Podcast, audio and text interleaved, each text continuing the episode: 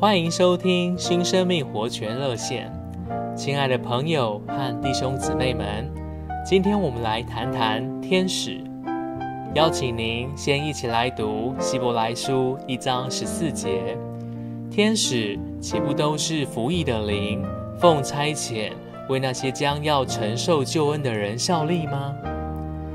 天使在很早以前就出现在旧约的圣经里面。是属于灵界的一种活物。远在神创造人类之前，神就造了天使。天使自从受造以来，就一直是做神的仆役。他们住在天上，时常环绕，并且侍立在神面前，听神的吩咐，也供神差遣。当他们受差遣来到人间的时候，有时候是一个两个。有时候是成群结队的出现，他们有能力，也有相当的权柄。然而，亲爱的朋友和弟兄姊妹，你知道吗？在神的眼中，无论在形象上还是在地位上，人是远高过天使的。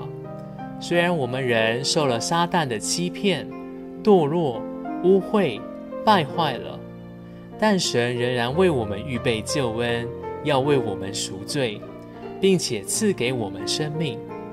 借着不断的分赐生命给我们，他还要继续圣别、变化我们，直到我们能长大，成为一个长成的儿子，在神的家中承受产业，并且我们这些承受救恩的人，也要做天使的主人。亲爱的弟兄姊妹和朋友们，神是如此看重我们。愿我们都在神的救恩中，一天比一天更长大成熟。谢谢您的收听，我们明天再见。